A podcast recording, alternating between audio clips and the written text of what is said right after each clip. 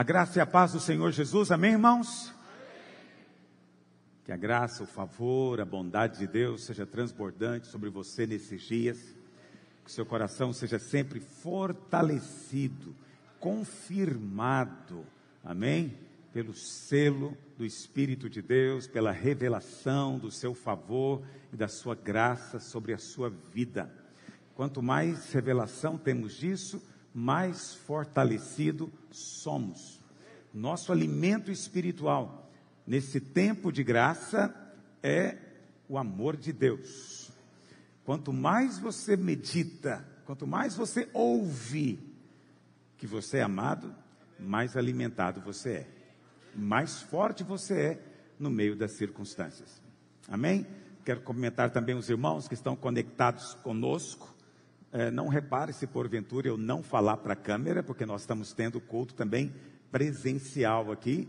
Mas é muito importante também que você ir na sua casa, na sua sala, onde quer que você esteja, separe o ambiente para você receber a palavra de Deus. Ter um ambiente apropriado é uma chave espiritual. Se o ambiente estiver muito movimentado, cheio de distrações, você acaba não recebendo o que poderia receber do Senhor. Amém? Então separa nessa hora. Eu sei que também está transmitindo o culto das crianças, não é? Qual que é o canal que transmite das crianças? Radicais Kids. Então tem um canal dos Radicais Kids e você tem criança, obviamente você vai ter que arrumar um outro dispositivo. Se você está assistindo na TV, vai ter que arrumar um, outra TV, um celular, um iPad para conectar-se ao canal dos Radicais Kids e também seus filhos podem participar do, do culto das crianças, que também está começando é, nesse momento, ou não? Já começou. Aleluia. Então já começou, conecta lá. E convide pessoas para também se conectar conosco. Amém? Eu sei que fica gravado e você pode assistir depois quando você quiser. Mas é precioso saber que nós estamos ao vivo, estamos no mesmo espírito, com muitos irmãos que estão reunidos em muitos lugares do mundo, nem é só aqui em Goiânia. Então, mande o convite, mande o link para eles, mande uma mensagem por WhatsApp, mande uma mensagem nas outras mídias que você também assina, para que mais pessoas ouçam a palavra e possam ser abençoados hoje, em nome de Jesus. Amém?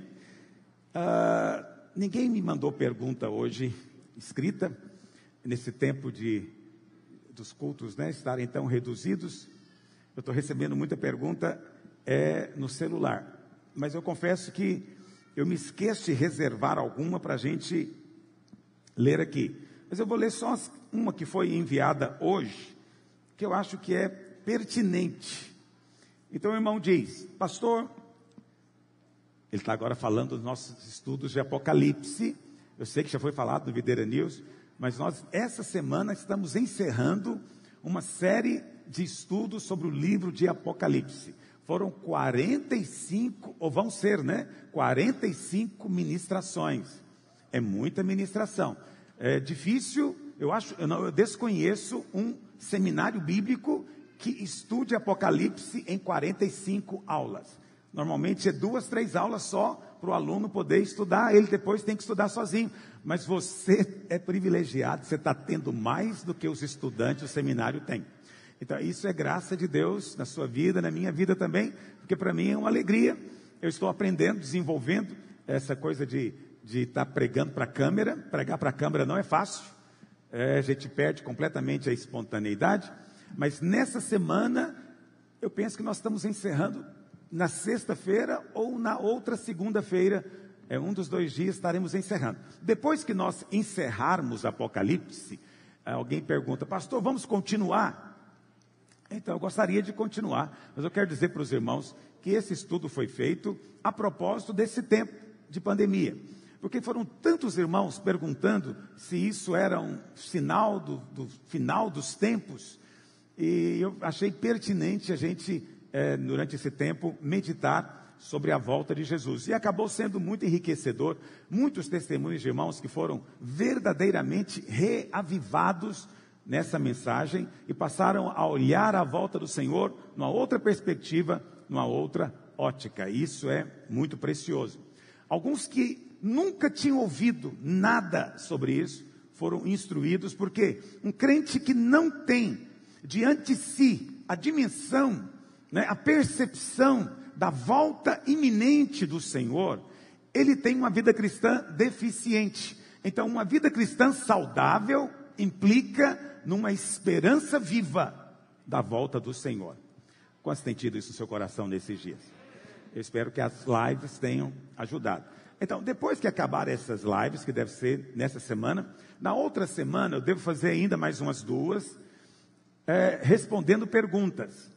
E vou fazer mais uma com aquela linha do tempo. Não sei quantos estavam aqui no dia que nós ministramos isso, no mês de fevereiro. Nós fizemos uma linha do tempo. Eu vou também passar ela. Uh, eu não sei como posso distribuir isso para as pessoas que estiverem conectadas, vou descobrir depois. Mas a gente vai é, explicar essa linha do tempo. É como se fosse um resumão de Apocalipse.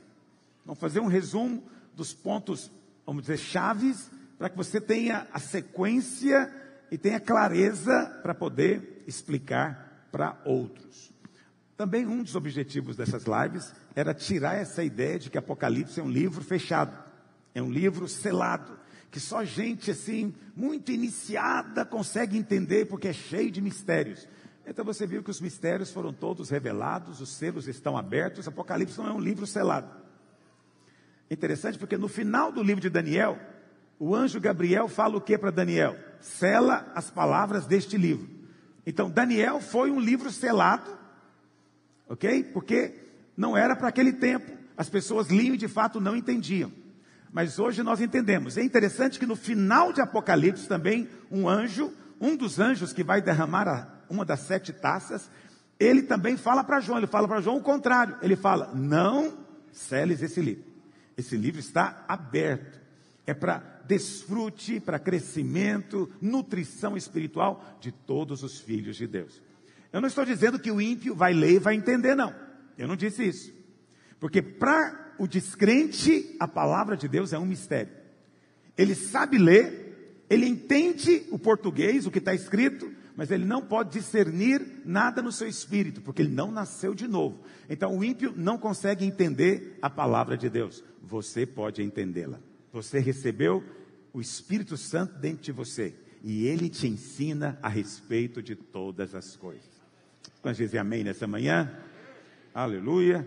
Então o irmão perguntou, pastor, você disse numa das lives que a grande tribulação será o tempo da ira de Deus.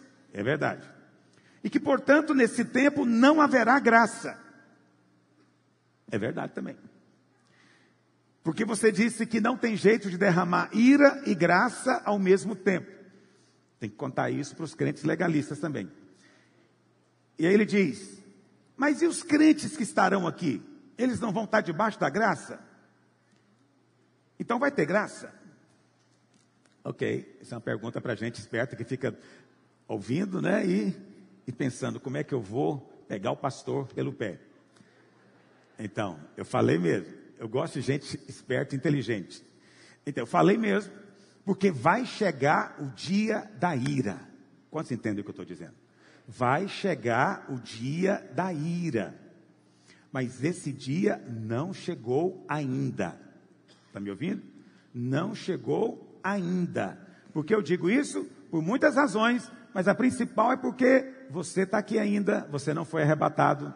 Então é um sinal de que não chegou esse tempo ainda, ok? Mas nós cremos que nem todos os crentes serão arrebatados. Alguns crentes vão estar aqui, ou muitos vão estar aqui durante a grande tribulação. Esses crentes não vão sofrer a ira de Deus. Pastor, mas como é possível isso? Como é possível eles estarem aqui e não sofrer a ira de Deus? É, eu não gosto muito de ficar perguntando para Deus essa pergunta como é possível, porque para o Senhor não há impossíveis. Então, para aquele que não tem nada difícil demais para ele, eu não fico perguntando como é que ele vai fazer. O como pertence a ele. A nós pertence a verdade e o fato. A ira nunca mais virá sobre você. Está me ouvindo? Nunca mais. Eternamente. Deus nunca mais vai ficar irado com você. Eu sei que parece uma coisa, uma afirmação muito ousada o que eu estou fazendo. E, e, e, muito exagerada, né? Nunca mais, nem um pouquinho nervoso, porque você sabe, eu não tenho coragem de prometer isso para as minhas filhas. As minhas netinhas, que eu amo tanto, estava aparecendo ali naquela publicidade, eu nem sei de que, que era publicidade, eu fiquei vendo só elas. E aí, hã? Processo espiritual da infância, obrigado. Então, então, eu não tenho coragem de falar para minhas netinhas: vovô nunca vai ficar nervoso com vocês. Eu não tenho coragem, porque eu fico.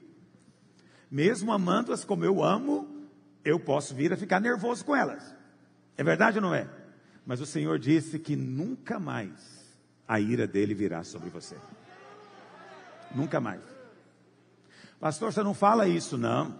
Porque tem crente que está ouvindo isso aí e ele vai começar a fazer bagunça vai começar a viver no pecado, porque você disse que Deus não vai ficar irado com ele, então ele vai ficar no pecado. Presta atenção, Deus não se ira, mas Deus disciplina.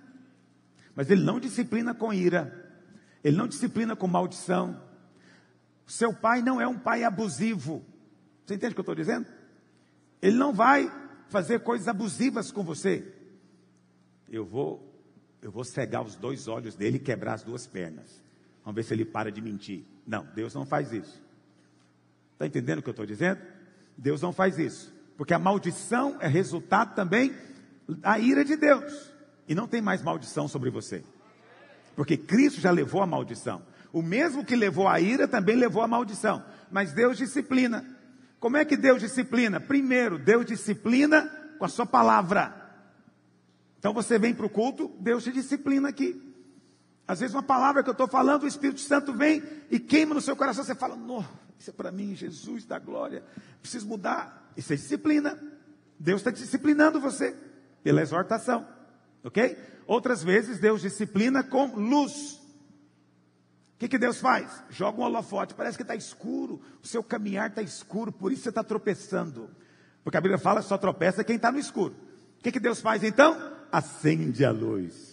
Não tem um corinho que fala isso? Acende uma luz? É. Tem um corinho que fala isso. Acende uma luz. Presta atenção. Esse negócio de luz é complicado para quem quer fazer coisa no escuro. É verdade ou não é?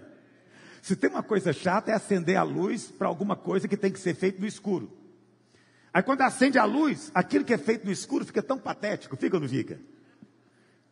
Coisas que devem ser feitas escondido e você faz em público se tornam patéticas patéticas.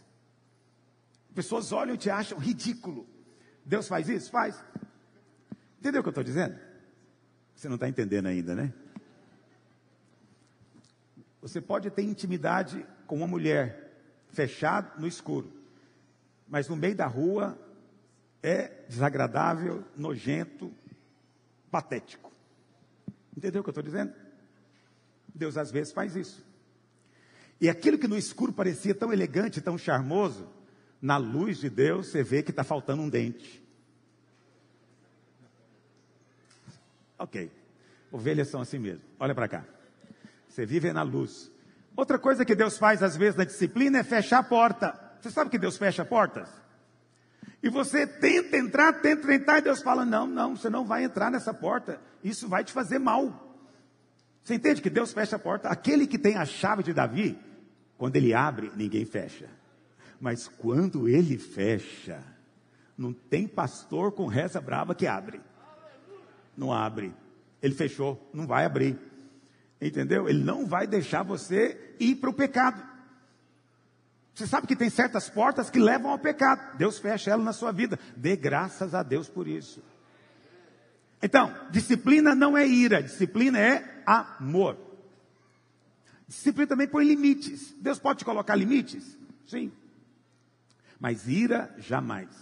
Ok? Nunca mais virá sobre você. Mas na grande tribulação, vai ser ira? Vai. Sobre quem? Sobre o mundo. A ira de Deus virá sobre o mundo, sobre os ímpios. Eles que blasfemam, não é? eles que colocam o nome do Senhor no meio de piadas imundas e filmes obscenos. Eles que constantemente ignoram a obra da cruz, a coisa mais extraordinária da história, o maior sacrifício jamais feito. esses um dia vão experimentar a ira de Deus. E a pergunta do irmão é: nesse tempo da ira, então não vai ter graça? Sobre o mundo, não, só ira.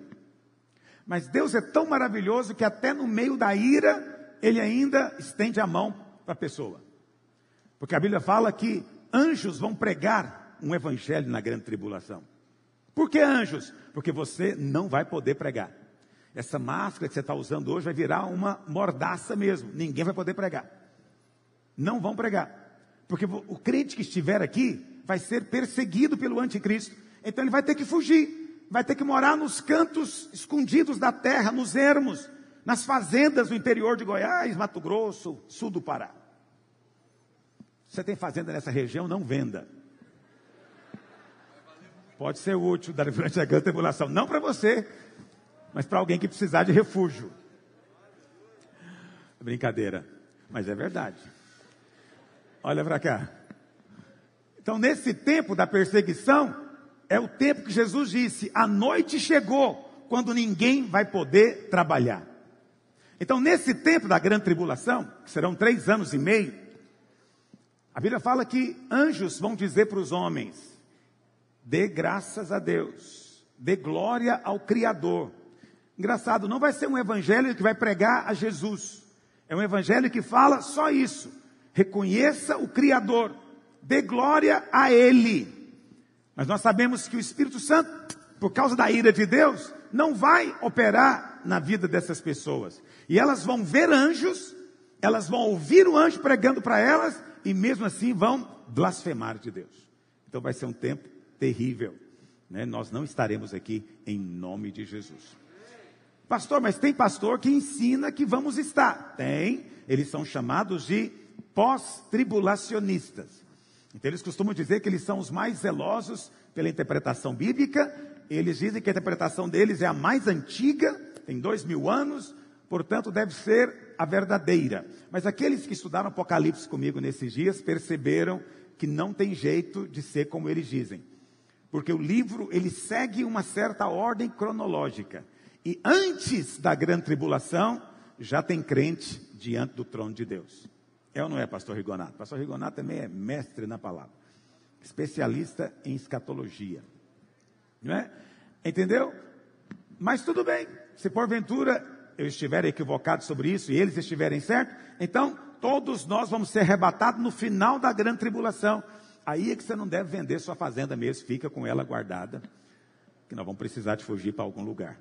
Mas eu falo isso brincando, porque eu realmente não creio eu creio que antes de soar a primeira trombeta, nós já fomos levados.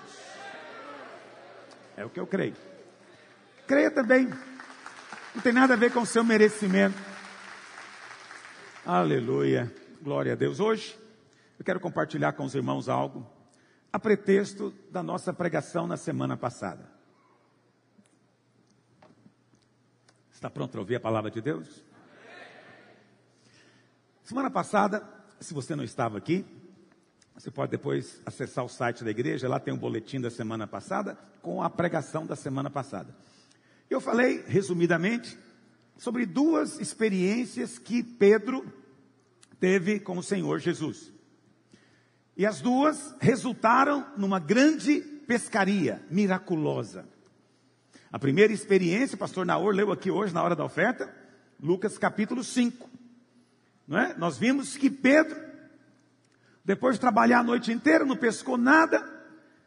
O Senhor fala para ele: lança a rede do lado. E a Bíblia fala que ele lançou, pegou uma quantidade de peixe que ele não podia levar, precisou dos outros barcos virem para ajudar, para as redes não se romperem. É muito peixe. E quando ele, quando ele termina de pegar os peixes, ele chega se ajoelha aos pés do Senhor e fala o que para Jesus? Retira-te de mim, porque sou pecador. Então, nessa primeira experiência, ele teve a percepção da santidade do Senhor Jesus. E o Senhor Jesus é santo mesmo. Deus é santo. Três vezes santo. Santo, santo, santo. Todas as vezes que os anjos do céu declaram a santidade de Deus, é dessa maneira triuna. Santo, santo, santo. O Senhor Jesus nunca pecou, não conheceu pecado, nele não havia pecado, jamais. 33 anos andando nesse planeta, nunca pecou, nunca pecou, nem em ações, nem em pensamentos, nem em intenções. O pecado nunca teve lugar na vida dele, ele é totalmente santo. Na primeira experiência, portanto, de Pedro, ele tem a percepção da santidade de Deus. Mas a percepção da santidade de Deus aproximou ou afastou Pedro do Senhor Jesus? Afastou. Ele fala o que para Jesus? Retira-te de mim. Eu sou pecador, não posso ficar perto do Senhor. O Senhor é santo demais. Mas aí nós vemos uma segunda experiência lá em João, no capítulo 21. Jesus já tinha morrido e ressuscitado. Poucos dias antes, Pedro tinha negado o Senhor Jesus três vezes. Observa que o três é um número importante. Na Bíblia, o número três simboliza algo feito também completamente. Por isso que Jesus no Getsemane orou quantas vezes? Três vezes. Paulo orou para que Deus lhe tirasse o espinho da carne quantas vezes? Isso significa que você tem que orar três vezes por tudo que você ora? Não, é um princípio, não é um número mágico. É um princípio de interpretação, para você entender o seguinte: eu oro completamente. Eu oro até obter resposta. Ou eu faço algo, mas fiz completamente. Esse é o sentido bíblico. Estou te dando uma chave de interpretação. Pedro, poucos dias antes, tinha negado a Jesus três vezes. Negou três vezes. Na terceira vez, ele estava negando perto de Jesus. O Senhor estava preso no tronco, os, os, soldados tinham feito uma fogueira, e ele estava na beira da fogueira se esquentando. Na terceira vez, quando ele negou o Senhor, praguejando, excomungando, talvez falando palavrões, ele, a Bíblia fala, ele olhou para o Senhor. Na verdade, o Senhor primeiro olhou para ele. O Senhor olhou para ele, e diz a Bíblia que ele saiu dali e foi chorar amargamente. O que será que ele viu no olhar do Senhor? Não é? A Bíblia fala então que no terceiro dia ele ressuscitou e primeiro apareceu para Maria. Maria é indiscutível. Ela estava na porta do sepulcro. Então, ninguém discute. Maria foi a primeira a ver o Senhor Jesus. Isso tem significado espiritual também, fica para outro dia. Mas quem foi o primeiro dos apóstolos que viu o Senhor? Paulo diz, em 1 Coríntios, que foi Pedro. 1 Coríntios 15 diz que primeiro apareceu para Pedro, depois para os demais. Mas esse encontro do Senhor com Pedro não está registrado na Bíblia. O Espírito Santo não quis contar para você o que, que eles conversaram. Foi na intimidade. Mas o fato é, a Bíblia fala, passou talvez 15 dias da ressurreição, Pedro resolveu sair para pescar e naquela noite, de novo, não pescou nada. Isso é uma coisa interessante, porque às vezes que fala dele pescando, ele nunca pega nada. Né? Deve ter sentido também isso. Porque o Senhor falou que ele ia ser pescador de homens. Mas como pescador de homens, na primeira vez que ele lançou a rede, ele pescou quase 3 mil. Mas tudo bem. O dia amanheceu, quem é que estava na praia? O Senhor Jesus. Estava na praia e o Senhor, a Bíblia fala que o barco estava a uns 100 metros de distância. E o Senhor então pergunta: vocês pegaram alguma coisa, filhos? Tem alguma coisa aí? Eles disseram: nada, não pegamos nada, tem nada. Aí o Senhor fala: lança a rede à direita do barco. E a Bíblia fala que eles lançaram e pegaram 153 grandes peixes. Quando eles viram aquele milagre, eles olharam melhor. E o primeiro a reconhecer o Senhor Jesus foi quem? João. João, o discípulo a quem Jesus amava, não é? reclinava no peito do Senhor. Ele falou para Pedro: É o Senhor. Quando Pedro ouviu que era o Senhor, diz a Bíblia que ele estava desnudo. Não quer dizer que ele estava totalmente nu. Devia estar só com o equivalente nosso a uma cueca. Naquela época não tinha cueca, mas tinha né, uma coisa parecida, que usava por debaixo. E ele então pegou a túnica, se vestiu e pulou na água em direção ao Senhor. Ele não aguentou ter que remar o barco. Ele não aguentou esperar o barco chegar. Ele queria encontrar-se com o Senhor. Que diferença! No primeiro, na primeira experiência ele falou: afasta de mim, retira-te de mim. Na segunda, ele correu ou nadou em direção ao Senhor. O que aconteceu nessa segunda vez? Nessa segunda vez, ele cometeu o pior pecado. O pior pecado. Ele negou ao Senhor.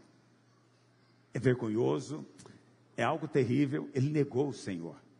Mas ele tinha encontrado com Jesus antes. E o Senhor o alimentou com a graça e com o favor. E Pedro agora se sentia tão amado, estava tão consciente do amor do Senhor, que ele correu em direção ao Senhor. Presta atenção. Isso nos mostra dois estilos de vida, duas posturas. Claro que Deus é santo e é óbvio que fomos chamados para a santidade. Claro que sim. Mas preste atenção. Que vai atrair você ao Senhor é a sua graça. É a sua graça. Pedro tinha acabado de negar Jesus, mas agora o Senhor colocou ele para ser o líder. Você colocaria alguém que negou a Jesus para ser líder de algum lugar? Só o Senhor faz isso. Só o Senhor faz isso. Essa é a sua graça. E como eu disse no começo, a pretexto disso, eu quero falar um pouquinho hoje de novo sobre graça e santidade. Porque alguém me disse, pastor, da maneira como você falou, ficou parecendo que a santidade não é importante. Fica parecendo que a santidade é algo que não, que não é relevante. É, não, não, não falei isso. Mas eu quero te mostrar que a santidade é relevante. Mas nas coisas de Deus existem coisas mais relevantes do que outras. Há coisas que vêm primeiro, há outras que vêm depois. Aqueles que são sábios, eles entendem que existem coisas que são prioritárias, absolutamente prioritárias, e outras que vêm lá no fim porque são menos importantes. Então preste atenção, não existe, eu vou repetir isso para você várias vezes, não existe contradição entre a santidade e a graça de Deus. Está me ouvindo? Não existe, não cria essa contradição, porque não são opostos entre si, ok? Não tem, não tem antagonismo entre santidade e graça, portanto não cria algo que não existe, e não ponha na sua mente um pensamento que não há na palavra de Deus. Mas eu vou te dizer, a graça é a raiz, a santidade é o fruto. Você não vai ter o fruto focando a sua atenção no fruto. Você entende o que eu estou dizendo? Se você ficar o tempo inteiro preocupado com o fruto, vamos supor, você tem lá, né, uma, não sei, uma, um pezinho de jabuticaba. Se você ficar focado no fruto, você vai ficar o tempo inteiro indo lá na, no galho, no ramo, quem sabe dando uma limpada, quem sabe forçando para brotar uma flor que depois vire uma jabuticaba. Mas só que não funciona. Não adianta você ficar se esforçando de alguma maneira para o fruto brotar. A única coisa que você pode realmente fazer é cultivar a jabuticabeira. Como é que você faz isso? Você aduba, você joga água, não é? Você irriga, então você tira as ervas daninhas, você limpa. Então tudo que você faz é para a raiz, é para o tronco. Se você cuidar bem daquela árvore, cuidando seu, da sua raiz, do seu tronco, espontaneamente ela vai dar jabuticaba. Você é essa jabuticabeira. Você às vezes fica muito focado no fruto. E você fica achando que se você focar sua atenção no fruto, vai produzir fruto. Não vai. É o mesmo princípio de qualquer árvore. Ok? Se você quer ver fruto na sua vida, você precisa primeiro fazer o quê? Ser irrigado, ser adubado, ou seja, ser nutrido, alimentado. Entendeu? Você tem que tirar a erva daninha que vem para tentar roubar o seu nutriente. Se você tiver bem nutrido, acredite em mim, no momento certo, o fruto vai se manifestar. Mas sabe o que é bom a respeito do fruto? Ele é espontâneo. Ele flui sem você perceber. Ele não é fruto do esforço seu. Você não vê árvore nenhuma com dores de parto para dar um fruto. Jabuticabeiras não ficam lá, ah, agora vai sair, uh, puf. Ó, oh, uma jabuticaba. Não, é espontâneo. Mas tem crente que acredita que a santidade dele é resultado do esforço dele. É resultado do quanto ele está ali trabalhando para produzir o fruto. Não é. O fruto virá na sua vida se você trabalhar na raiz. Ouça o que eu estou te dizendo. A raiz é a graça de Deus. O fruto é a santidade. Qual que é o grande sinal de alguém que viu a graça? É que na vida dele o fruto é espontâneo. Ele não tem que ficar lembrando que ele é jabuticabeira, ele é. Espontaneamente ela flui. Estão me acompanhando, irmãos? Eu sei que pode soar uma ilustração tão trivial, mas é a ilustração que está na palavra de Deus. Você foi enxertado no Senhor. Então você é nutrido pelo Senhor. Você é hidratado pela água que procede do Senhor. E quando isso acontece apropriadamente, espontaneamente vai nascer uva em você. É espontâneo. Não é fruto de um grande esforço. A verdadeira vitória você tem sem nem perceber que teve. A verdadeira mudança que acontece da parte de Deus, você mesmo nem percebeu que mudou. Os outros é que te contam. Você está diferente. Você fala, não estou. Não, você é outra pessoa. Aí que você fica assustado. Fala, não, o que, que é isso?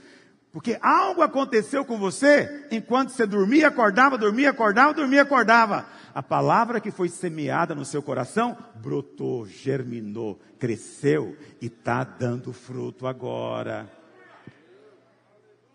Aleluia.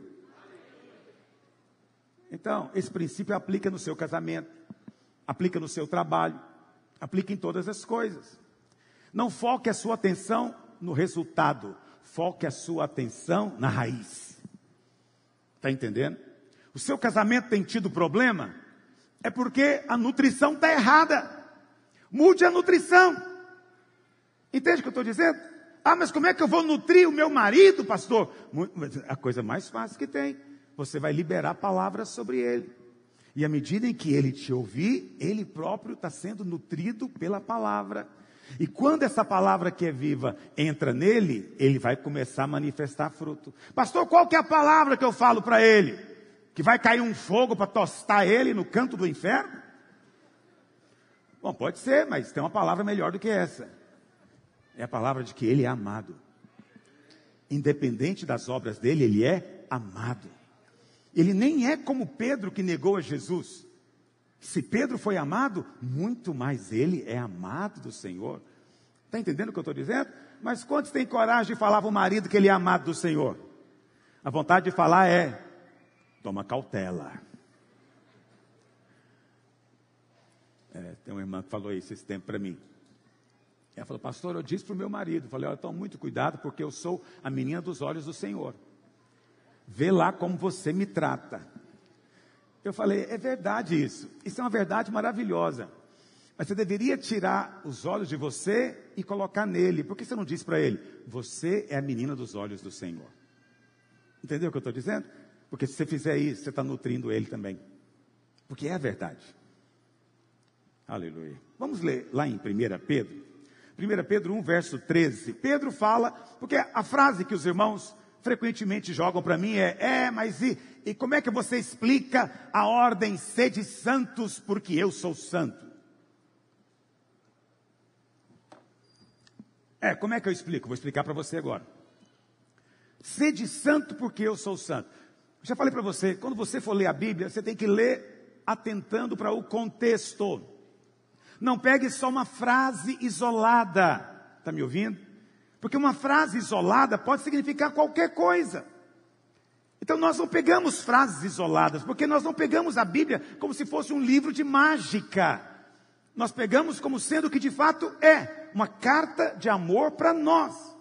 Então é preciso ler dentro do contexto. Pastor, como é que eu sei o contexto? Você tem que primeiro saber se é Novo ou Velho Testamento. Primeira coisa. Primeira coisa.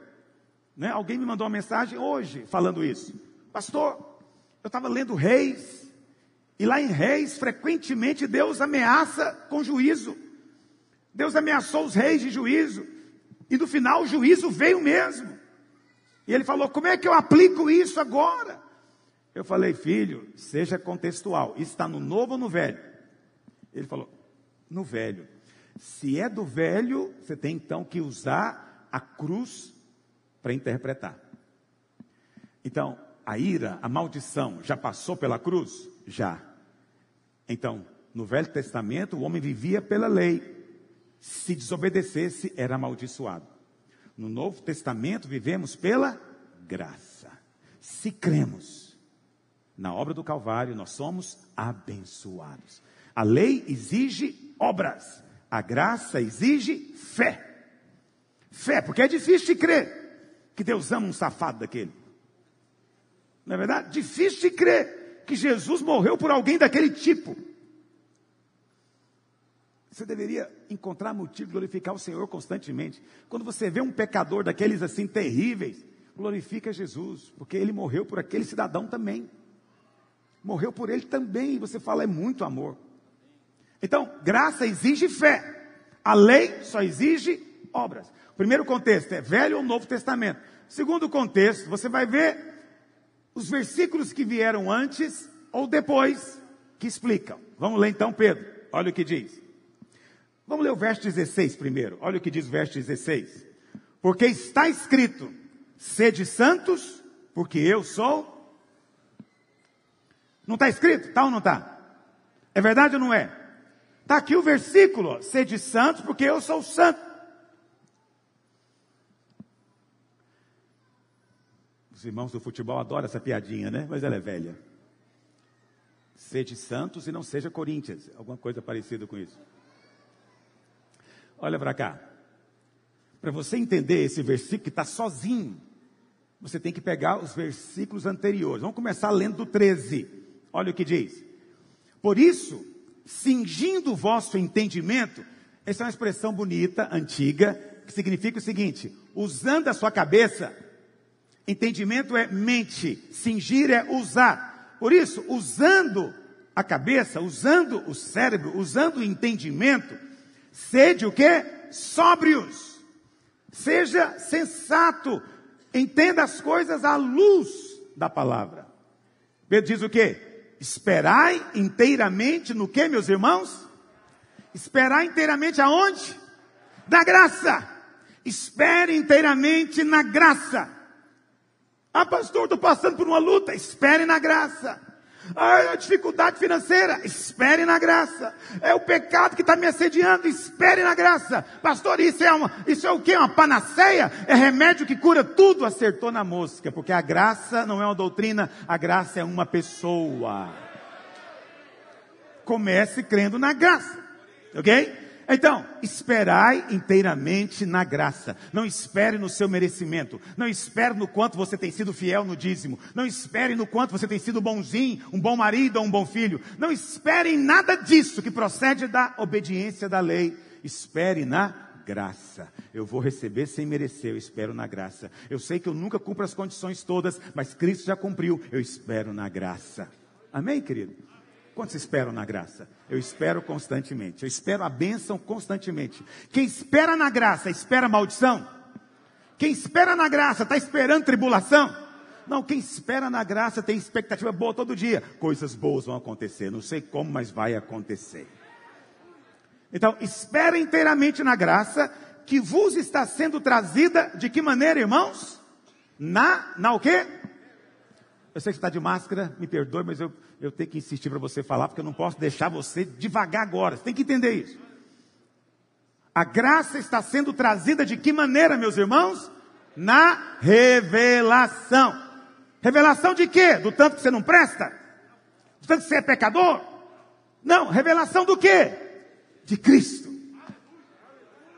Quanto mais você aprende sobre Cristo, mais graça é trazida para você.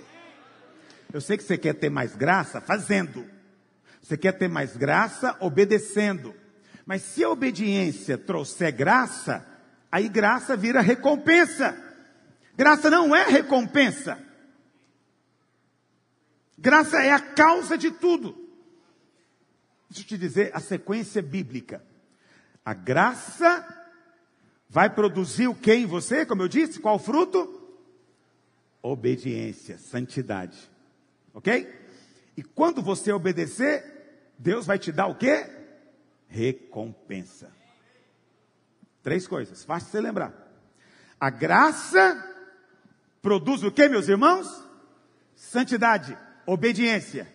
E quando você obedece, Deus te dá o que? Recompensa. No final das contas, quem é que fez tudo em você? a graça. E no final, ele ainda te dá uma recompensa. Porque até a recompensa é para mostrar o tamanho da graça que você recebeu. Está entendendo? Essa é a sequência. Eu preguei sobre os vencedores esses dias em Apocalipse. É impressionante como alguns irmãos imediatamente se levantam para dizer: Pastor, parece contradizer. Parece que você está contradizendo. Não, não há contradição nenhuma. Eu não caio nessa, nesse raciocínio infantil que alguns irmãos têm a respeito da graça. Graça não é um tipo de permissividade. Graça não é um tipo de pode fazer o que você quiser, porque Deus que era pai virou vovô. Não. Isso é mentalidade natural, mundana e carnal. Graça não é isso. Graça é a revelação de Cristo. E depois de ver Cristo, ninguém quer ir para o inferno, amigo. Depois de ver Cristo, você não vai querer fazer certas coisas. É espontâneo em você. Por isso, a graça produz obediência. Se alguém diz ter visto a graça e não anda em santidade, não viu nada. Graça não produz pecado. Quem produz pecado é a lei. Porque a força do pecado é a é a lei. Então, a graça produz obediência e a obediência depois faz com que Deus me dê uma recompensa. Amém? Vamos continuar lendo. Então, uma vez que você espera inteiramente na graça, e essa graça te é trazida na revelação da pessoa do Senhor, do seu amor, da sua obra, você se torna o quê? Verso 14: filho da obediência. Os do mundo são filhos da desobediência, filhos do diabo. Você não. Você é filho da obediência. Quem é filho da obediência vai manifestar o que na sua vida? Você é filho da obediência. Você tem que manifestar o que o seu pai é, não tem jeito. Mas, pastor, no momento eu, eu pequei. Pois é, então ignore o que passou e continue caminhando. E não pense que você é aquilo, você é filho da obediência. Tem muita coisa que os irmãos fazem por mero hábito, acostumaram-se a fazer. Tem gente que tem um hábito de falar palavrão. Hábito, ele faz automaticamente. Hábitos demoram um pouco para sair. Entenda, mas vai sair. Vai sair. Porque você é filho da obediência. Como estão compreendendo? Por isso, como filho da obediência, vocês não devem se amoldar às paixões, aquelas coisas que vocês tinham antes, na ignorância. Pelo contrário, se você é filho da obediência, e a obediência é santidade, então, segundo é santo, ou seja, obediente, aquele que chamou você, vocês devem se tornar também santo, porque o seu pai é santo. E você foi separado para ele. E aí então é que vem o versículo, como está escrito: sede santo, porque eu sou santo. Ok? A questão é, não é você tentar ser o que não é. A questão é, você é. Porque eu, disse o Senhor, que sou santo, sou seu pai. Então estou te dizendo, anda dessa maneira. Mas a palavra santo não tem necessariamente o sentido de, de é, oposto de pecado. Entende o que eu estou dizendo? É que a primeira vez que você ouve a palavra santo, você pensa logo em pecado. Mas o oposto de santo não é pecaminoso. Sabe qual é o oposto de santo? Comum. Comum. Santo significa separado. O oposto de separado é de uso comum. Está entendendo? Você não é comum mais. E é isso que torna você precioso. Diamantes são preciosos porque não são comuns. Difícil de achar. Você não é comum mais. Você foi trazido para a casa de Deus. Você foi santificado. Então, viva agora da maneira como nós vivemos na casa de Deus. Está entendendo o que eu estou dizendo?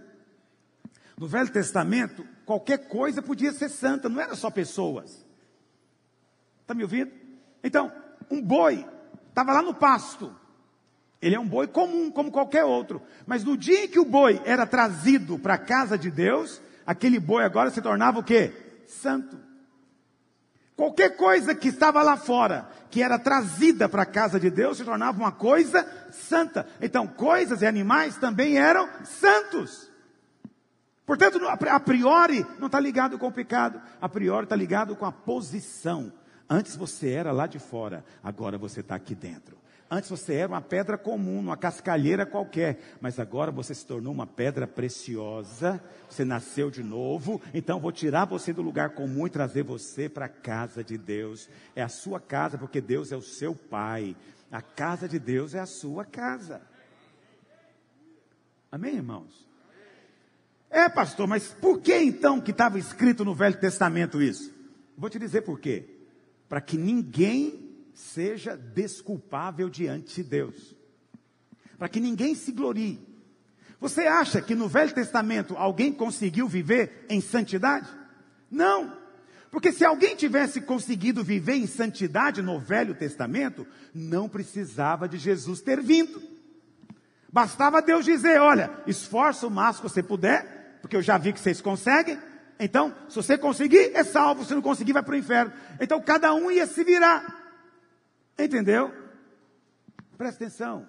O Senhor Jesus só veio. Por quê? Porque ninguém podia ser santo. Porque Deus era santo. Agora ele veio. Uma vez que ele veio, o que, que nós fazemos agora? Como é que começou o texto? Nós esperamos inteiramente na graça de Deus. Como é que vai ter santidade na sua vida? Se primeiro você esperar inteiramente na graça de Deus.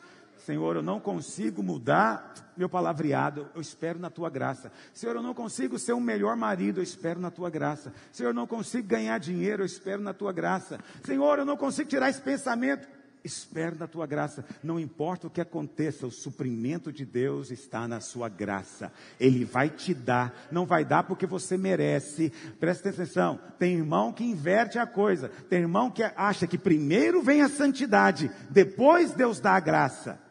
A graça não é recompensa por algo bom que você fez. Por quê? Porque isso contradiz a própria definição de graça. Graça é favor imerecido. Se você tivesse que antes ser santo para depois ter graça, isso não seria imerecido, seria merecido, afinal você obedeceu. Portanto, não confunda, a graça vem antes de tudo. Por isso, Pedro começa a conversar falando da graça, e ele termina falando da santidade. Por quê? Porque aqueles que esperam inteiramente na graça do Senhor não serão nunca envergonhados. Deus vai produzir mudança na sua vida. Quantos creem no que eu estou dizendo? Vamos começar a nossa pregação de hoje, aleluia. Hebreus capítulo 12. É o que eu quero pregar, Hebreus, não é Pedro. Quantos estão cansados hoje? Ok. Você não mentiria aqui dentro. Vou confiar. Vou confiar em você. Ok? Mas eu não vou me delongar. Ainda preciso dizer algo para você. Eu acabei de mencionar para você aqui que a graça produz certas coisas em nós. A revelação da graça que nos é trazida ela vai produzir algo em nós. E eu queria agora mostrar para você isso em Hebreus 12, 14 e 17. Segui a paz com todos. E o que mais, meus irmãos? A santificação. Então tem duas coisas que o autor de Hebreus diz que você precisa fazer. Siga a paz com todas as pessoas, irmãos, né, amigos, gente fora, gente dentro da igreja, siga a paz com todos. E a segunda coisa é o que? E a santificação, sem a qual ninguém verá o Senhor. Que coisa interessante. Vou te dizer que é interessante aqui. Eu não falei para você que a graça é a raiz? Então, a graça produz o fruto. Qual que é o fruto da graça, meus irmãos? Santi.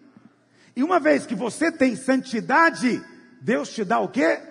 Uma recompensa. Sabe qual é a recompensa? Ver o Senhor.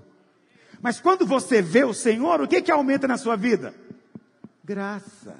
Aí a graça aumenta aqui, essa graça aumentada produz mais santidade, e aí Deus fala: parabéns, meu filho, mais santidade, vou te dar mais recompensa. Qual é a recompensa? Ver o Senhor. É quando você vê o Senhor, você recebe mais o quê? Porque Pedro diz: esperar inteiramente na revelação que vos está sendo trazida na, na o quê? Revelação. Esse ver o Senhor aqui não é ver quando você partir para a glória, não, amigo. É ver hoje. Está me ouvindo? É ver hoje. É ver o Senhor hoje. Naquele dia, outra história. Mas hoje, para ver o Senhor, você tem que estar nessa, nesse círculo virtuoso. Não sei se eu estou conseguindo explicar para os irmãos hoje. Estou com a sensação que eu estou falando algo difícil para alguns. Você está compreendendo o que eu estou dizendo? Eu não sou pregador. Eu ensino. Então eu preciso saber se você está aprendendo ou não. Quantos estão compreendendo honestamente o que eu estou dizendo? Vamos continuar. Ele diz então: segui a paz com todos e a santificação, sem a qual ninguém verá o Senhor. Atentando diligentemente Preste muita atenção, vigie, para que ninguém seja faltoso. Faltoso de que maneira? Separando-se da graça de Deus. Separando-se da graça de Deus. Porque se você se separar da graça de Deus, vai surgir em você uma raiz de amargura, que brotando vai perturbar todo mundo. Ou seja, não vai dar para seguir a paz com todos. Você entende? Volta para o verso anterior. Vamos ver se dá para ficar os dois versos aqui na, na tela. Então, quais são as duas coisas que o autor de Hebreus falou que temos que atentar? Primeira coisa, andar em paz com todos. Eu estou em paz com meu marido, minha mulher, eu estou em paz no meu trabalho, meus colegas, com o chefe, eu estou em paz na minha célula, com o líder, com os irmãos, eu estou em paz aqui na igreja, com o discipulador, com o pastor, eu estou em paz. É maravilhoso viver em paz. É verdade ou não é? Então, siga a paz com todos. Não aceite ficar com problema com ninguém. Viva em paz com todos. Mas, se você não atentar diligentemente e se separar da graça, vai surgir em você o quê? Uma raiz de amargura. Quando tem amargura, mágoa, ressentimento, ofensa, aí eu não tenho paz mais com o irmão. Entendeu? Não tenho mais paz. Deixei de cumprir o primeiro. Mas ele não fala para seguir só a paz. Ele manda também seguir o quê? A santificação. Vamos lendo? Qual é a segunda coisa que ele fala? Então, nem haja alguma raiz de amargura, verso 16, que brotando vos perturbe. Nem haja algum impuro ou profano, como foi Esaú. Olha que interessante. O texto diz: siga a paz com todos mas cuidado, não se separe da graça. Porque se você se separar da graça, vai surgir amargura em você. E se houver amargura, você não vai andar em paz com ninguém. Mas a ordem não é só andar em paz. A ordem também é, que mais? E na santificação. Ande em paz com todos e em santidade. Mas aí o texto fala: e também tenha cuidado para não surgir, se você se separar da graça de Deus, pode ser que surja impureza em você. Impureza como foi, impuro como foi Esaú. Então, amargura está em oposição a seguir a paz com todos. E a impureza está em oposição à santidade. A palavra impureza aqui, se você tem a Bíblia que eu uso, né, que basta você pôr o dedo na palavra, vai te falar o significado. Alguém tem essa Bíblia aí? A palavra impureza no original é qual? Borneia. Te lembra o que quando eu falo de porneia? Pornografia. Então a palavra impureza aqui não é leve no original. Impureza em português é uma coisa muito leve. Não, esse cara não é um depravado, ele só é impuro. Não, ele não é um tarado sexual, não, ele só é impuro. Você vê, impureza é leve. Mas a palavra no original é qualquer coisa pornográfica. E na verdade nós sabemos que o problema todo começa com a pornografia e termina na cama de algum motel. Esse é o fato da vida, estou falando para adultos, você sabe o que eu estou dizendo é verdade. Entendeu? As coisas têm uma sequência, o pecado também. Então, pornografia, a impureza, é o começo. E destrói depois toda a santidade. Isso é terrível. Bom, mas vamos continuar, vamos terminar de ler o texto. Esaú foi impuro. E qual é a explicação que vem? O qual, por um repasto, um prato de comida, vendeu o seu direito de primogenitura. Pois sabeis também que posteriormente, querendo herdar a bênção, você sabe, ele, ele vendeu a bênção dele para Jacó, lembra disso? Ele era caçador, chegou com a sua caça. Aliás, ele nem tinha caçado nesse dia, né? Ele chegou, Jacó tinha feito comida, ele estava morrendo de fome, e Jacó falou: Te dou a comida se você me der o direito da primogenitura, que era a bênção especial dada ao filho mais velho de ser o sacerdote, de receber herança dobrada em relação aos irmãos. E ele falou: De que me serve? De que me serve? Ele desprezou. Muita gente despreza a graça de Deus. É muita graça. Ele recebeu a bênção da primogenitura, não é porque ele merecia, é só porque nasceu. Só porque estava vivo e era o primeiro. Foi uma graça de Deus, mas ele desprezou a graça de Deus por um prato de comida. Então a Bíblia fala que, que Jacó depois foi lá, enganou o pai e recebeu a bênção. Aí depois Esaú chega.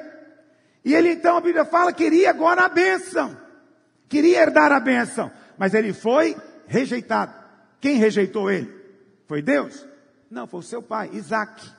Ok? Pois não achou lugar de arrependimento. Deixa eu explicar isso aqui para você. A maior parte dos irmãos leem esse texto e interpreta errado. Eles interpretam assim: Esaú tentou arrepender, mas não conseguiu. Olha aí como é sério. Pode chegar uma hora na sua vida que você quer arrepender e não consegue. Não, o texto não está dizendo que Esaú tentou arrepender. Está dizendo é o seguinte: ele não achou lugar de mudança. Arrependimento significa mudança de mente. Lembra o que é a palavra arrependimento? Metanoia. Mudança de ideia.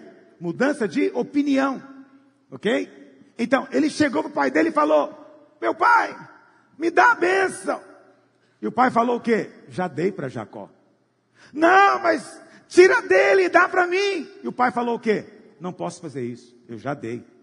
Então, dá uma bênção igual. Isaac falou que já falei, eu já dei para ele, não vou dar para você. Então, Esaú não achou lugar de arrependimento em quem? Isaac. Isaac não mudou de ideia. Isaac não mudou de posição. Foi dado para o seu irmão. Está dado. Não vai ser tirado. Entendeu? Lembra da história de Marta e Maria? Essa escolheu a melhor parte. Não vai ser tirado. Escolha a melhor parte.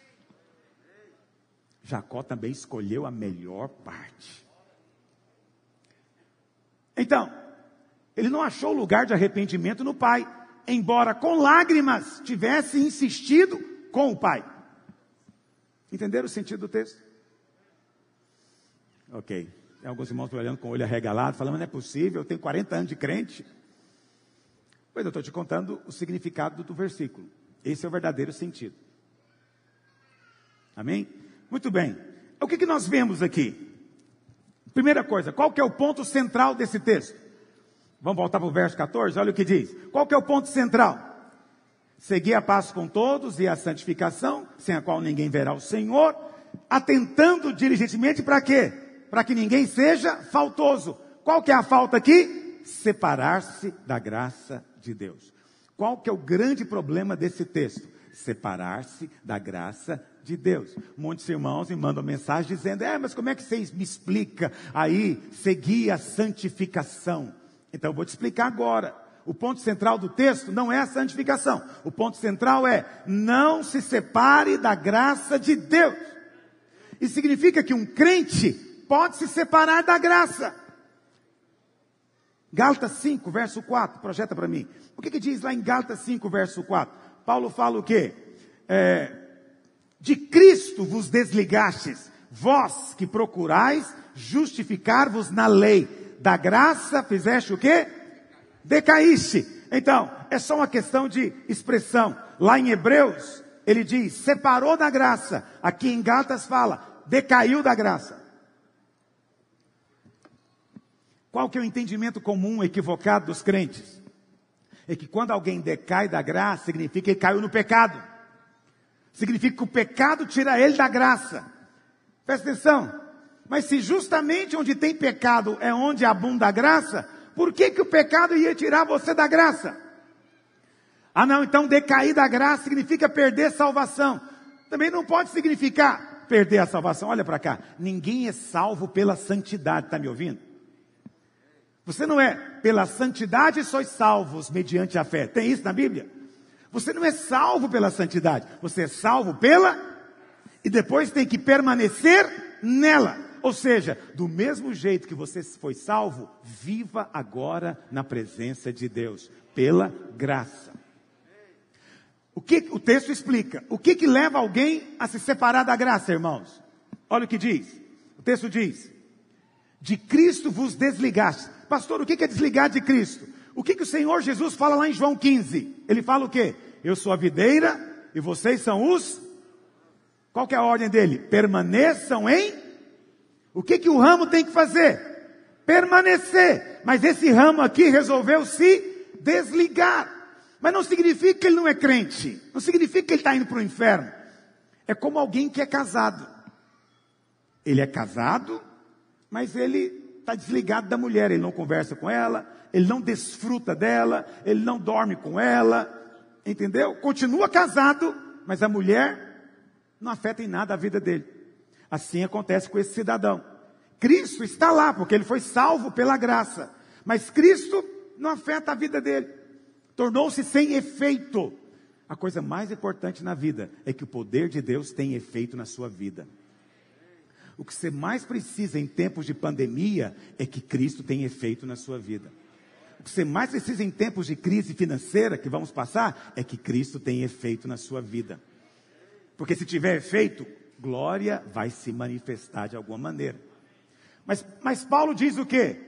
De quem é que na verdade na prática se desliga de Cristo?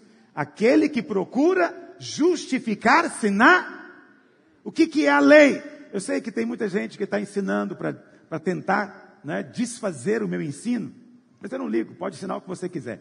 E um dos argumentos que estão dizendo é esse: não, o que Paulo está falando de lei para os Gálatas é só a lei cerimonial.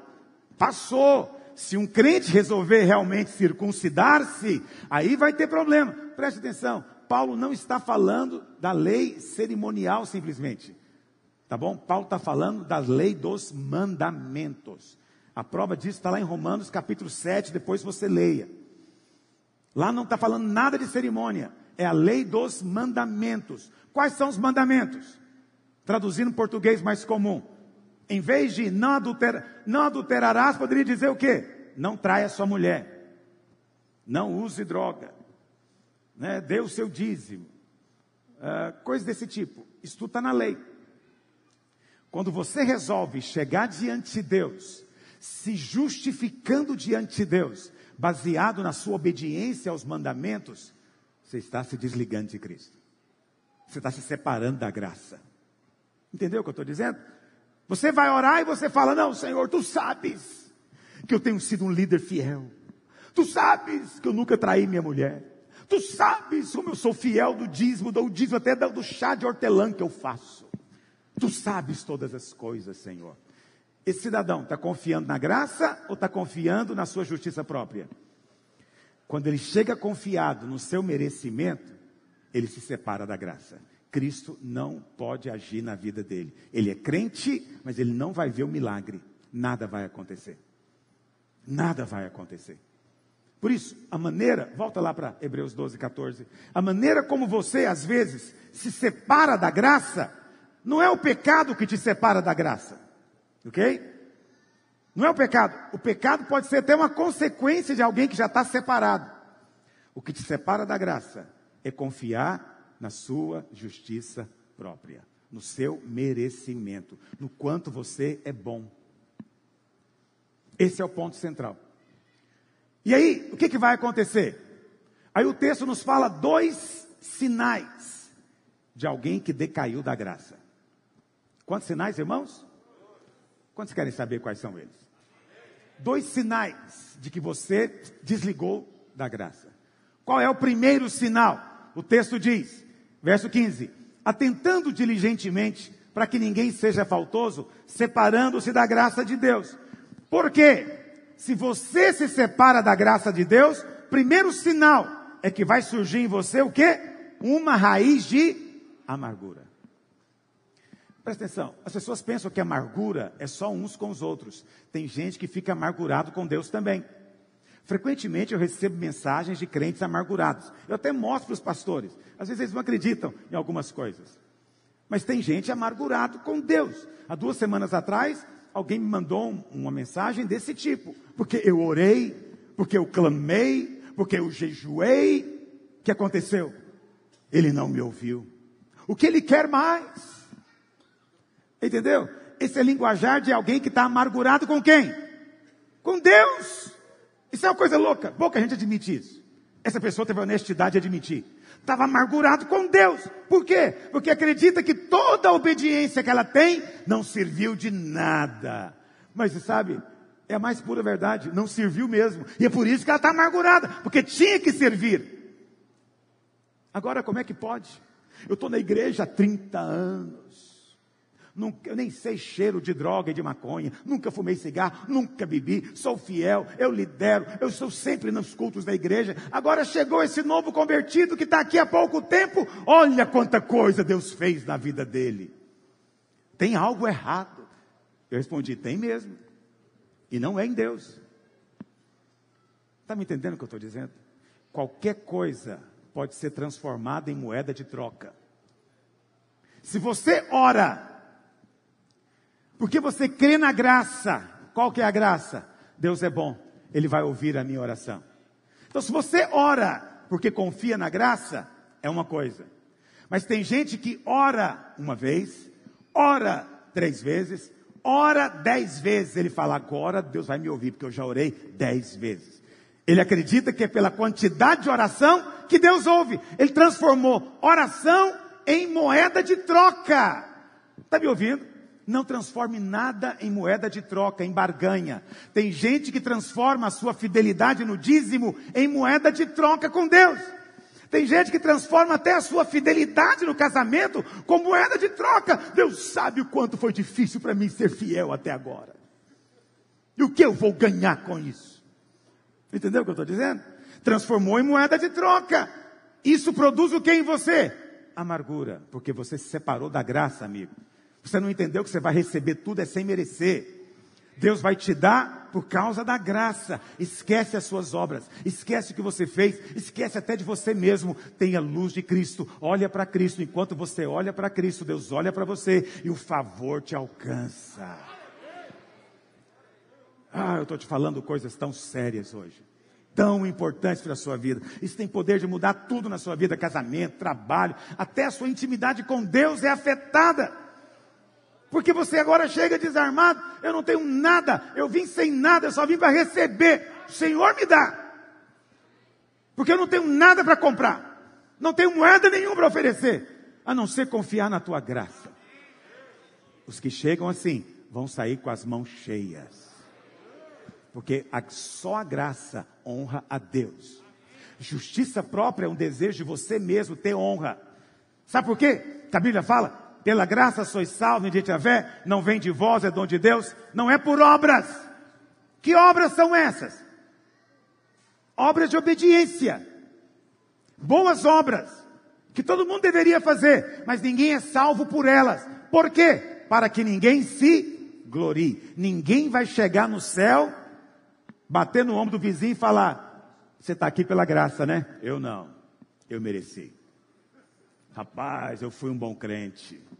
Olha o que eu fiz de boas obras. Você fez alguma? Não, eu estou aqui só pela graça. Você é um pobre miserável. Ainda bem que Deus é bom, não é? Mas eu estou aqui porque eu sou bom. Ninguém vai dizer isso diante de Deus. Nenhuma carne vai se gloriar diante de Deus. Todos nós chegaremos lá perplexos.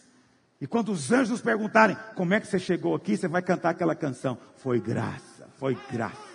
Só graça, mais nada. Eu não merecia nada. Eu merecia o inferno. Eu nem entendo o que eu estou fazendo aqui. É tanta graça, meu Deus. E o anjo vai vir, vai colocar uma coroa na sua cabeça e vai dizer: Como assim? Como coroa? Eu não, eu não, é ele, ele. Tudo é por ele, é por meio dele, ele que fez tudo. Eu vou dar minha coroa, é para ele. Aí você vai depositar a coroa nos pés dele. É assim que vai acontecer. Entende? Não é difícil perceber o que é raiz de amargura. Só fica amargurado quem é muito bom e não recebeu recompensa da sua bondade. Ninguém reconheceu tanto que ele é bom, correto, íntegro. Como é que alguém pode ser mal comigo? Eu não sou mal com ninguém. Como que alguém pode falar assim comigo? Eu não falo assim com ninguém. O que, que é isso? É alguém se separando da graça. Não se separe da graça, não se separe da graça. Abrace a graça de Deus, agarre na graça de Deus. Você vai ser tentado a todo tempo largar a graça e segurar na justiça própria. Não segure. A Bíblia fala que é trapo de imundícia. Trapo de imundícia era o, era o pano que as mulheres usavam na menstruação. Isso era o trapo de imundícia. Não se agarre a isso. Não se agarre a isso. Agarre a graça de Deus. Que o Senhor te abra os olhos hoje. Primeiro sinal de alguém separado da graça, que decaiu da graça, ele está amargurado com alguém. Porque supostamente alguém errou muito com ele. Entende? E sabe o que é ruim dessa história? É que às vezes o cara está amargurado é com Deus. Com Deus. Alguém que fica amargurado com Deus. Que tamanho você acha que é a justiça própria dele? Um cara para demandar com Deus, de igual para igual, dizendo eu sou bom, meu Deus do céu provavelmente nem nasceu de novo. Provavelmente. Olha para cá. Primeiro sinal de alguém que decaiu da graça, se separou da graça, chama-se amargura. E a amargura é um troço contagioso. Eu fico vendo na internet o tanto de gente que escreve coisas amarguradas, em nome de Cristo. Tem textos assim, Parece tão piedoso, mas é cheio de amargura, amargura com pastor, amargura com igreja, amargura com irmãos, amargura com tudo. Por isso que eu não sou da igreja, por isso que a igreja é uma instituição falida, e fala tanta coisa. E é verdade, tudo que está falando é verdade, mas você que vai ficar no inferno, não a igreja. Porque você que está amargurado. Já que você é tão grande, perdoa quem é tão errado, amigo. Não siga quem fala mal de ninguém quem fala mal está amargurado. Todo amargurado é cheio de crítica. Ele é ranzinza, ele é ácido. Entende? Ele é, ele é o tempo inteiro nervoso. Qualquer coisa ele estopa. Ele não percebe, mas ele está cheio de amargura. Mas alguém cheio de graça fica nervoso? Presta atenção. Pedro acabou de negar Jesus três vezes. O Senhor fala: está perdoado, eu te amo, vem para cá, apaceta meus cordeiros. O que, que Pedro? Pedro fica nervoso com o quê? João, você pisou no meu pé. Ele não liga. Eu traí Jesus, pelo amor de Deus. Entendeu? Nunca mais Pedro teve mau humor na vida. Pode ser que ele também não comeu galo, nunca mais também, tudo bem. Deu um problema com ele, com ele. Eu vi um galo, ele passava mal, mas tudo bem. Imagina, naquela época acordava de manhã com um galo. Todo dia ele acordava de que jeito? Eu não nego, eu não nego, eu não nego. A vida é difícil, mas olha para cá.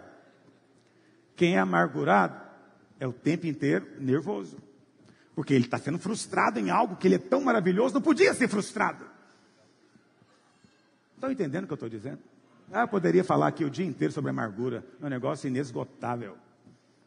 Inesgotável. Qual é o segundo sinal? Vou encerrar com esse agora em nome de Jesus. Qual é o segundo sinal de alguém que decaiu da graça? O segundo sinal é a impureza. Alguém vai dizer, pastor, o exemplo de impureza que está aqui é Esaú. Esaú, ele não viveu no tempo da graça, engano seu. Aquele tempo também era tempo da graça. Abraão viveu na graça. Foi justificado só por fé, nada de obras. Mas como que Esaú, olha para cá. Não olhe quem está andando, olha para mim. Como que Esaú decaiu, se separou da graça? No momento em que ele tentou comprar o amor do pai pelas suas obras. Ele percebeu que o pai gostava de caça, então ele tornou-se um caçador. Tornou-se um caçador para conquistar o amor do pai. Mas no dia da benção, a benção foi dada para outro. O que que Saul pensou? Mas peraí, o que, valeu todo o esforço meu? Eu corri risco de vida caçando aquele bicho. Passei noite de tocaia pegando aquele animal. Tudo para agradar o meu pai. E agora a bênção vai para outro. A Bíblia fala que ele se encheu de ódio e de amargura. Amargura e ódio andam juntos, tá? São irmãos gêmeos. Se encheu porque ele era bom. Só que o que a Bíblia nos fala no Velho Testamento por cima, o autor de Hebreus nos conta agora com mais profundidade. Ele diz que Esaú depois caiu no pecado da impureza. Gênesis diz que ele começou então a sair com as moças de outros povos, de outras culturas, e aquilo foi amargura de alma para os pais, tristeza profunda para os pais, porque ele se tornou alguém impuro. Tornou-se alguém impuro. Então, vou te dizer uma coisa. A palavra impuro aqui é por nós ou pornéia que está no original? Alguém me confirma. Tem o mesmo significado. Olha para cá. Por nós é a pessoa. Pornéia é o que ela faz. Então ele tornou-se impuro. Tornou-se impuro. Por que, que tornou-se impuro? Porque se separou da graça. Então eu vou dizer para você algo que talvez você não vá ouvir em lugar nenhum. Olha para cá. Eu vou te dizer agora. Porque é uma preocupação que todo pastor tem. Nós vivemos na era, todo mundo fala, né? Na era da internet. E é verdade. Mas eu vou te dizer com mais honestidade. Nós vivemos na era da pornografia. A internet, a maior parte dela é pornografia. A pornografia é um problema na vida de muitos homens e mulheres também. Eu recebo mensagens, procuro ajudar irmãs que têm problema da pornografia também. Mas pouca gente poderia imaginar que a impureza é um sinal de alguém que se separou da graça de Deus. Então vou contar para você. Sabe por que, que tem homens que procuram pornografia na internet? E até mulheres? Porque eles não sabem, não sentem, não creem que são amados. Se você tem sido alguém assim, você não tem que falar para ninguém. Pode falar para mim se você quiser. Estou aqui para isso mesmo, para te ouvir. Mas olha para cá. Você tem passado por essa luta? Apenas pare um pouquinho agora. E pergunta: será que eu tenho realmente percepção de que eu sou amado? Será de que eu, eu sei mesmo o quanto eu sou amado? Porque quando você sabe que é amado incondicionalmente, é impressionante. A amargura vai embora e a impureza também. E se tem um pecado que é inútil lutar contra, é a pornografia. Quanto mais você luta, mais você quer. Não adianta você lidar com o fruto, tem que lidar com a raiz. Tem, lembra da ilustração? Comecei com ela. Qual que era a raiz? A raiz é a graça. Alimente-se com a graça. Quando vier a tentação, coloque uma pregação sobre a graça, ou então apenas pare e declare: Eu sou amado, Ele me ama. Ele conhece a minha fraqueza, Ele está comigo aqui agora. Apenas declare que você é amado no meio de tudo. Isso é muita graça. E você vai ver o Senhor te socorrendo no meio da tentação. Sabe o que vai acontecer? Os desejos vão se tornar cada vez menor, cada vez menor, cada vez menor, até que vai desaparecer. E você vai ser liberto sem nem perceber. Eu vou, eu vou encerrar lendo o último exemplo do filho pródigo, lá em Lucas capítulo 15. Pegue sua Bíblia, por favor. Lucas 15, verso 11. vou encerrar com isso. A Bíblia fala, Jesus contou essa parábola. Eu não sei se é parábola, parece que é uma história. Possivelmente aconteceu isso. Esse homem tinha dois filhos. Um dia o mais moço falou: Pai, me dá minha parte da herança. Eu, tô, eu não vou aguentar esperar o senhor partir, me dá agora. Pedir a herança antes do pai morrer é pedir para o pai morrer é grande desonra. Se é assim hoje, também era naquela época, talvez até mais. Então esse garoto não era coisa boa. A Bíblia fala então que o pai deu, o pai repartiu. Repartiu só para ele ou para o irmão dele também? O irmão também. Mas, vamos continuar. Passado não muitos dias, o filho mais moço então pegou tudo que era seu e partiu para uma terra distante. E lá dissipou os seus bens vivendo prodigamente, dissolutamente, ou seja, gastando dinheiro sem critério, com tudo e com todos. Depois de ter consumido tudo, veio uma grande fome. Ele começou a passar fome, porque não tinha mais dinheiro, também não tinha amigo. Aí ele se agregou aos cidadãos daquela terra e foi guardar porcos. O Senhor faz questão de colocar a ilustração dos porcos, porque não há nada mais imundo para um judeu do que o porco. Então ele chegou no fundo do poço. Não tendo o que comer, ele desejava comer lavagem de porcos, comida de porcos. Nem isso davam para ele. Um dia, ele caiu em si. Mas não caiu totalmente, mas caiu em si. Quantos trabalhadores estão lá na casa do meu pai, tem pão, e eu aqui estou morrendo de fome? Levantar-me-ei, irei ter com meu pai e lhe direi: Pai, pequei contra o céu diante de ti, nem sou digno de ser chamado teu filho, trata-me como um dos teus trabalhadores. Ou seja, ele nem estava pedindo graça, até aqui ele nem está entendendo o que é graça. Ele não voltou, presta atenção. Ele está voltando por causa de quê? Porque percebeu que magoou o pai? O que, que eu fui fazer? ofendi meu pai, desonrei ele na frente dos amigos, magoei seu coração, saí de casa. Foi isso que ele caiu em si? Ele falou o quê? Vou lá pedir um emprego para ele, estou precisando de comida. O que, que ele queria na verdade? Comida. Era só o que ele voltou para casa por causa de comida. Esse cara não é gente boa, não. Mas ele voltou para casa. Eu vou dizer para você algo. Se você faz uma menção, um gesto de ir em direção a Deus, Deus vai correr na sua direção. Pastor, mesmo que os motivos não sejam os mais nobres, não, Deus está aceitando. Tem gente que veio para a igreja por quê? Estava com medo de ir para o inferno. É verdade ou não é? Medo de ir para o inferno. Você não pensou o quanto tinha ofendido a Deus? O quanto pecou contra Deus? Você pensou, não quero ir para o inferno, então eu vou lá, o pastor vai me ensinar como é que eu posso ir para o céu. Pergunta para você: Deus te rejeitou? Ah, você veio para cá para estar tá com medo de ir para o inferno? Não, não, não, Deus não faz isso. Deus te aceita.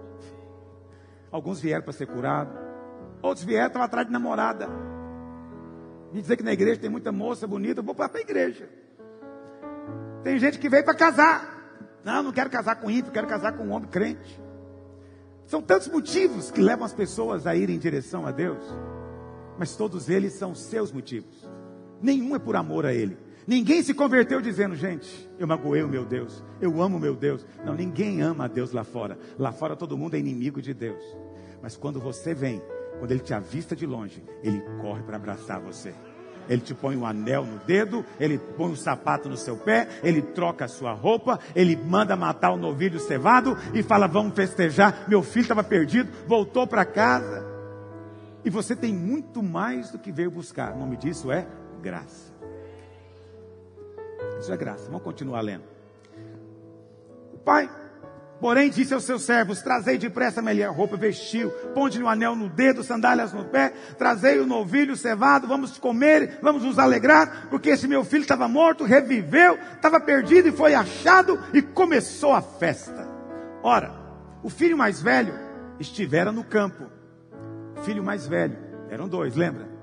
Quando voltava a aproximar-se da casa, ouviu a música e as danças, chamou um dos criados e perguntou-lhe: O que, que, é isso? E o criado falou: É o teu irmão, voltou para casa, teu pai mandou matar o novilho cevado, porque o recuperou com saúde.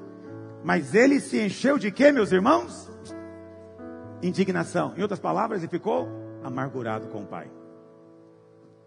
Lembra da raiz de amargura? É o primeiro sinal de alguém que se separou da graça. O primeiro sinal de que esse cara estava fora da graça é esse. E não queria entrar. Saindo, porém, o pai procurava conciliar, mas ele falou para o seu pai: há tantos anos que eu estou aqui te servindo, sem transgredir nenhuma ordem, o que é mentira, e nunca me deste um cabrito sequer. Ele queria pagamento. Ele não estava fazendo porque amava o pai. Ele queria o pagamento. E como o pai não pagou e ainda está dando agora de novo para o outro caçula sem vergonha, ele sentiu-se o quê? Injustiçado sentiu-se. Toda pessoa amargurada, ela se sente injustiçada, está me ouvindo? Ele é cheio de justiça. E ele acha que pode lidar com a situação dessa maneira. Não pode. Se você se separar da graça de Deus, você não vai andar em paz com os homens mais. Porque a raiz de amargura contamina, contagia, pega na gente. Mas veio agora esse teu filho. Ele nem fala meu irmão, é teu filho. Teu filho que desperdiçou os teus bens com meretrizes, tu mandaste matar para ele o novilho cevado. Então, eu falei para você que são dois sinais de alguém que se separou da graça. Esse filho mais velho não entendia a graça. O primeiro sinal é a amargura. E onde é que está o segundo sinal? Que é a impureza. No verso 30, diz: Esse seu filho desperdiçou tudo com, com que, meus irmãos? Prostitutas, mulher de programa. Mas a Bíblia fala realmente isso? Não. Ele pode até ter feito isso, mas a Bíblia não diz. Diz apenas que ele gastou o seu dinheiro, assim, dissolutamente, prodigamente. É claro, a gente presume que mulher estava envolvida. Mas a Bíblia não faz questão de especificar que era mulher. Mas de todas as possíveis coisas que o filho mais novo podia ter feito, o que, que o irmão mais velho mencionou? Só sexo. Sabe por quê? Você sempre julga os outros primeiro com aquilo que você tem dentro de si. Nós vemos no outro primeiro o que já é presente em nós. Está entendendo o que eu estou dizendo? Ele via mulher porque isso era um problema para ele. A impureza estava lá também. Poderia te citar um exemplo que eu não coloquei aí na, na revista? De Absalão. Absalão ficou amargurado, lembra da história? Com seu pai. Esse é o primeiro sinal de que se separou da graça, ficou amargurado. Depois, quando ele luta contra o pai, qual que é a primeira coisa que ele faz em Jerusalém? Ele dorme com as concubinas do seu pai em praça pública. Praça pública. Quem faz sexo em praça pública é um sujeito depravado. É um tarado. Entendeu? Isso vê que ele tinha amargura e logo em seguida manifestou também o que? Impureza. Essas duas coisas, filho. Essa palavra de hoje é só para dizer para você que não tem santidade se primeiro não tivermos firmes na graça de Deus. A graça é a raiz, a santidade é o fruto. E os dois sinais de que você não está firme na raiz é amargura e impureza. Nesses dias, o Senhor quer mudar essa história na sua vida. Fique em pé onde você está. Eu não vou fazer nenhum apelo aqui à frente. Você não precisa expor. Ainda que eu sei que tem irmãos que não se preocupam com isso, o que eles querem é a libertação. Mas eu acabei de te contar o caminho da libertação. Feche os seus olhos. Você sabe que você é amado? Você consegue chamá-lo de paizinho? É muito importante. Se você não consegue chamá-lo de paizinho, é porque a graça ainda é fraca na sua vida. Você crê que realmente Ele te dá tudo sem você merecer coisa alguma. Quando você entende isso, você é liberto. Aí você vai andar em paz com todos os homens e vai andar na santificação. E significa que a impureza sexual é a coisa que mais compromete a santidade. E a amargura, baseada na justiça própria, é a coisa mais destruidora. São as duas piores. O autor de Hebreus faz questão de mencioná-las porque Ele quer que sejamos livres. A palavra do Senhor nos chama para a liberdade dos filhos. Agora, em qualquer igreja, os pastores percebem o problema. O que, que eles fazem? Pregam contra o fruto. Vamos arrancar o fruto. Você tem que arrancar o fruto. Destruir o fruto. Amém. Só que não resolve. Você não lida com o fruto, batendo no fruto. Você lida com os frutos, cultivando a raiz. Cultiva a raiz. Encha-se do amor de Deus. Encha-se da graça de Deus. Alimente-se do favor imerecido. Você vai ver que tendências e tentações que você tinha vão desaparecer gradualmente da sua vida. Ouça a palavra. Compre o CD. Ouça, ouça mais de uma vez. Não ouça como quem quer estudar, ouça como quem quer se alimentar. Ouça até aquela verdade ser viva dentro de você. Você tem recebido dieta espiritual para mudar a sua vida aqui. Feche seus olhos, Pai. Eu oro nessa hora. Ó Deus, para que a graça seja trazida na revelação do Senhor. Pai, nós cremos que quanto mais luz temos do Senhor, quanto mais conhecemos o amor do Senhor, mais graça nos é dada. Ó Deus, multiplica a graça na vida dos seus filhos hoje. Que o coração de cada um seja incendiado, queimado, para receber essa verdade. Ó Deus, para sermos libertos toda amargura e de toda impureza. Tudo aquilo que o diabo tem tomado lugar para trazer condenação e acusação. Ministro agora que o sangue de Jesus lava você completamente, plenamente. E aos olhos do Pai não haverá mais culpa nem condenação diante de você. Espírito Santo, eu oro hoje. Que essa palavra que foi ministrada, ó Deus, seja luz no coração dos teus filhos. Que eles possam entender, compreender com todos os santos, para serem transformados de glória em glória. No nome do Senhor Jesus. Amém e amém.